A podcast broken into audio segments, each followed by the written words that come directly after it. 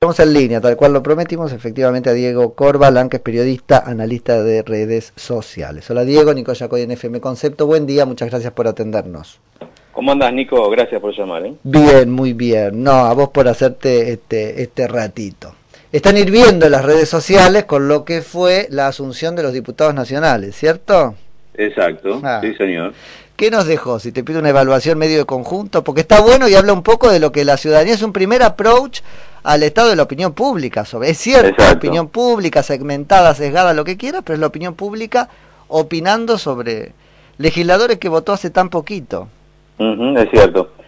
Lo que lo que quedó es un poco el traslado del mundo el mundo meme al, al mundo mediático, ¿no? La cara de traste de Javier Milei y, la jura de los diputados de izquierda, me parece que se terminaron robando toda la atención, fue así como lo, medimos y, terminó terminó siendo incluso en, en, la, en el impacto en los perfiles de los de las principales figuras como Sergio Massa, por ejemplo, institucionalmente la figura más importante, en el Congreso se terminó colando el apellido Milei, claro se terminaron colando los apellidos de los dirigentes de izquierda y también el, eh, el cabildeo, el, internismo del radicalismo. Eso, también se metió fuerte. Son, son, esos tópicos que... ¿Y Martín Tetaz?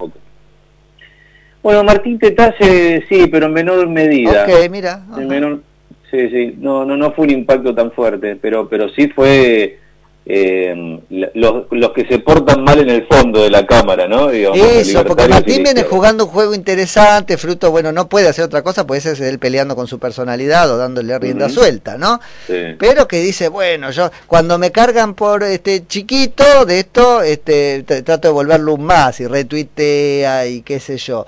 Me parece que encontró por primera vez un límite ahí en los comentarios a la foto, pero claro, yo leí algunos, vos que haces una interpretación sistémica, es sacate esa camiseta, ponete la, camisa y empezá a trabajar.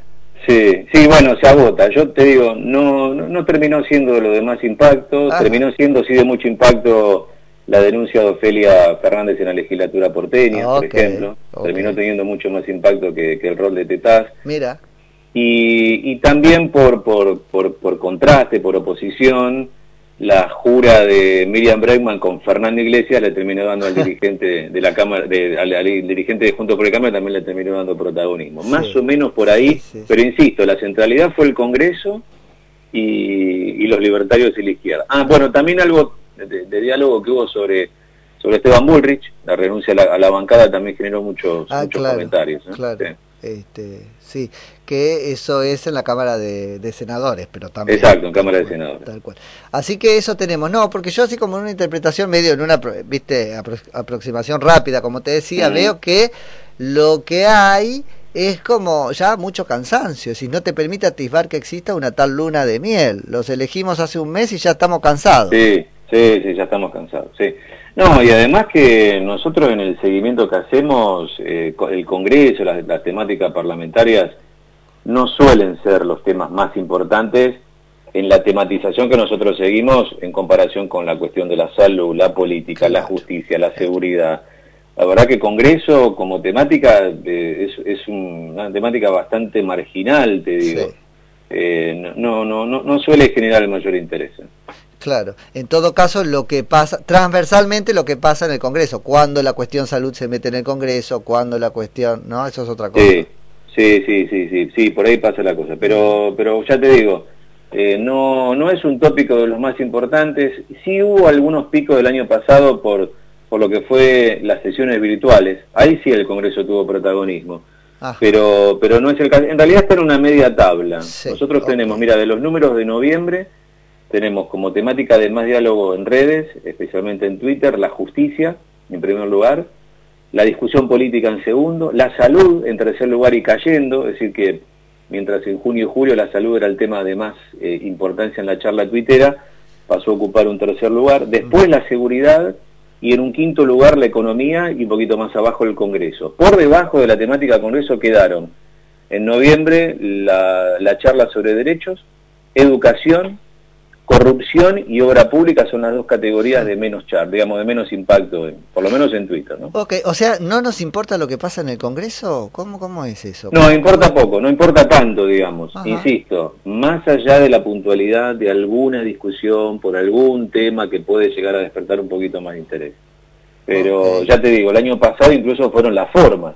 ¿Cómo se va a debatir? ¿Se va a debatir presencial, virtual, con qué modalidad? La postura de Massa por un lado, la postura de Cristina Fernández por el otro. Pero bueno, eso fue un poco el ritmo de lo... ¿Quiénes son los legisladores? ¿Cómo votan? Eso no es en principio algo que este, preocupe, al menos en, las redes sociales. No, salvo, bueno, yo no lo medí en ese momento, pero salvo el impacto de una, qué sé yo, de una ley como aquella que reemplazó a la resolución 125. Ah, bueno, por supuesto, por supuesto. Pero, pero en general, en general no, salvo, bueno, esto tiene que ver un poco con, con, lo mediático, Nico, ¿no? O sea, las redes también copian eh, el espectacularismo, ¿no? Digamos, es decir, eh, el año pasado, por ejemplo, el, legislador más famoso en la Cámara de Diputados fue el diputado acosador, que era Amieri, era, ya ni me acuerdo el nombre. Eh, ese, ese, fue el diputado más, digamos, más mencionado, ¿no? ¿El acosador eh, o, el, o, el, que salió con...? No, el, eh, no, el acosador no, el, el, el impúdico. Eh, ahí está, ahí está, el que estaba aniñado jugando al, bebé. y, por, digamos, y por contraste, el que capitalizó mucho esa, digamos, ese, ese, esa temática fue Sergio Massa. Claro, porque agarró y lo fulminó en seco. claro, cuando toma esa, esa, decisión tan ampulosa, digamos, que tuvo tanto relieve, le, dio a Sergio Massa mucha visibilidad. Okay. Che, este, y, Diego, ¿qué, ¿qué, hay sobre la ruptura del radicalismo que nos decía, se metió como tema ahí en el medio y mm. qué se piensa? Mira, eh, de todo un poco, es, casi como el radicalismo, digamos. Este, todas las ideologías en un mismo espacio, ¿no? Mm. Eh, eso, yo creo que eso le va a terminar rindiendo algo al radicalismo, porque... Mira. Eh, y sí, porque en clave, en clave de escandalete siempre conviene que tener dentro de un mismo espacio todas las opiniones, todas las voces y todas las ideologías. Esto lo digo por lo que fue eh, la convivencia difícil de, Cambiemos cuando era gobierno, con Lilita Carrió petardeando al, entonces presidente Mauricio Macri eh, y algunas posturas que despertaban cierto ruido de parte del radicalismo y yo creo que también lo que capitaliza un poco hoy el gobierno, o sea, cuando uno cree que las discusiones internas debilitan a los espacios, en realidad lo que están haciendo es darle más visibilidad. Hmm. Eh, eso es un poco el... Eso es lo que mediáticamente siempre fue así y es lo que también se ve en las redes sociales. Pero después hay que hacer un trabajito para traducir esa, esa visibilidad que obtuviste por las malas en algo bueno. Silvia Zuller dice siempre, hablen mal pero hablen de mí. Si vos muy bien, bueno, tenés que ir a elecciones, eh, de que... ¿no? No sea cuando están hablando mal. En, consultoría política siempre se dice que lo peor que le puede pasar a un político es que no lo conozcan. Después la imagen se trabaja, pero lo peor es el desconocimiento. Y a mí me parece que cuando Cristina Fernández calibra sus apariciones, eh, lo que va logrando es no desaparecer precisamente, pero hace apariciones que le impliquen el, el menor desgaste posible. Totalmente. Eh, eso, bueno, no es fácil de poder lograr, pero bueno. Diego, algunas, algunas últimas cositas puntuales en materia de, imagen, a ver si, tenés algo sobre eso, ¿no? Imagen en las redes. ¿Qué pasa con Lustó, que está tan, tan este, vapuleado, uno puede pensar? ¿Qué piensan las redes sobre, sobre sus devaneos? Sobre Lustó tuvo una buena, una buena estrategia en la campaña, acompañando desde el radicalismo porteño y sosteniendo a Manes. Eh, con valores de, reputación digital, digamos, bastante, bastante buenos.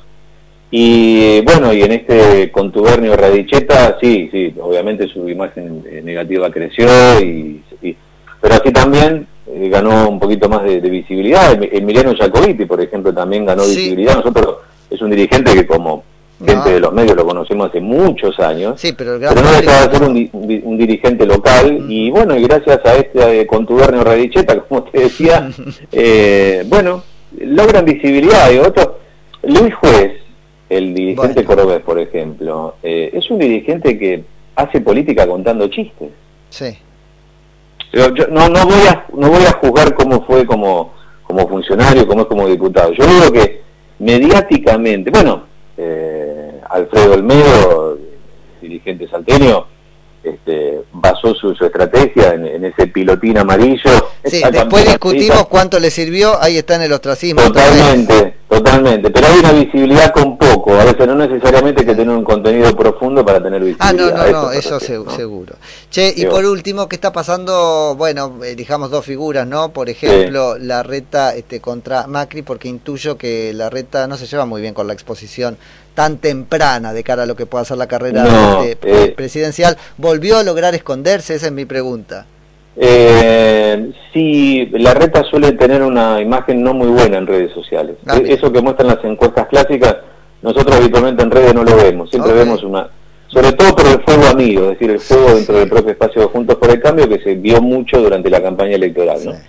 Eh, que se le pega, ya te digo, desde adentro, pero también desde afuera, obviamente, y creo que es uno de los dirigentes que peor la pasó en reputación en estas semanas por el caso de Lucas González, ¿no? Claramente. Eh, el, digamos, la, eh, el abuso de la autoridad de la, de la policía y los tres policías detenidos por asesinato, le terminaron jugando muy en contra la reta. No, no tengo la última medición. Ah, la gestión que hizo de eso, no me voy a animar a hacer acá una, una, una este, apuesta sobre cómo fue, pero es algo que tuvo que ver más con el afuera de los medios que con el adentro, ¿no? Cómo se apagó de la agenda automáticamente, que fue que fue eficaz en la comunicación de esa crisis, sin lugar a dudas. Sí, sí, sí. Bueno, em, eh, la reta suele tener una muy buena relación con los medios en general. Y suele tener buen manejo de, las redes sociales. Eso por lo menos sirvió para cauterizar un poco esa, esa crisis y como decís vos, que sea una crisis pero de, de corta vida. ¿no? Tal cual, tal cual. Así que, este, Diego, ahí, tuvimos un excelente pantallazo, así que te lo agradezco mucho y seguimos charlando en cualquier momento y que tengas un hermoso este fin de año y mejor principio del otro si no nos vemos. Dale, Nico, igualmente. Hay que ¿eh? con los saludos, es muy temprano. No, está bien, pues por ahí no volvemos. No, está bien. Mirá, este, ya en las redes, ayer aparecieron los arbolitos de Navidad, así que ahí, está, bien, está, tal cual. Diego, abrazo grande. Un abrazo, gracias como siempre. Es Diego Corbalán, que es periodista analista de redes sociales.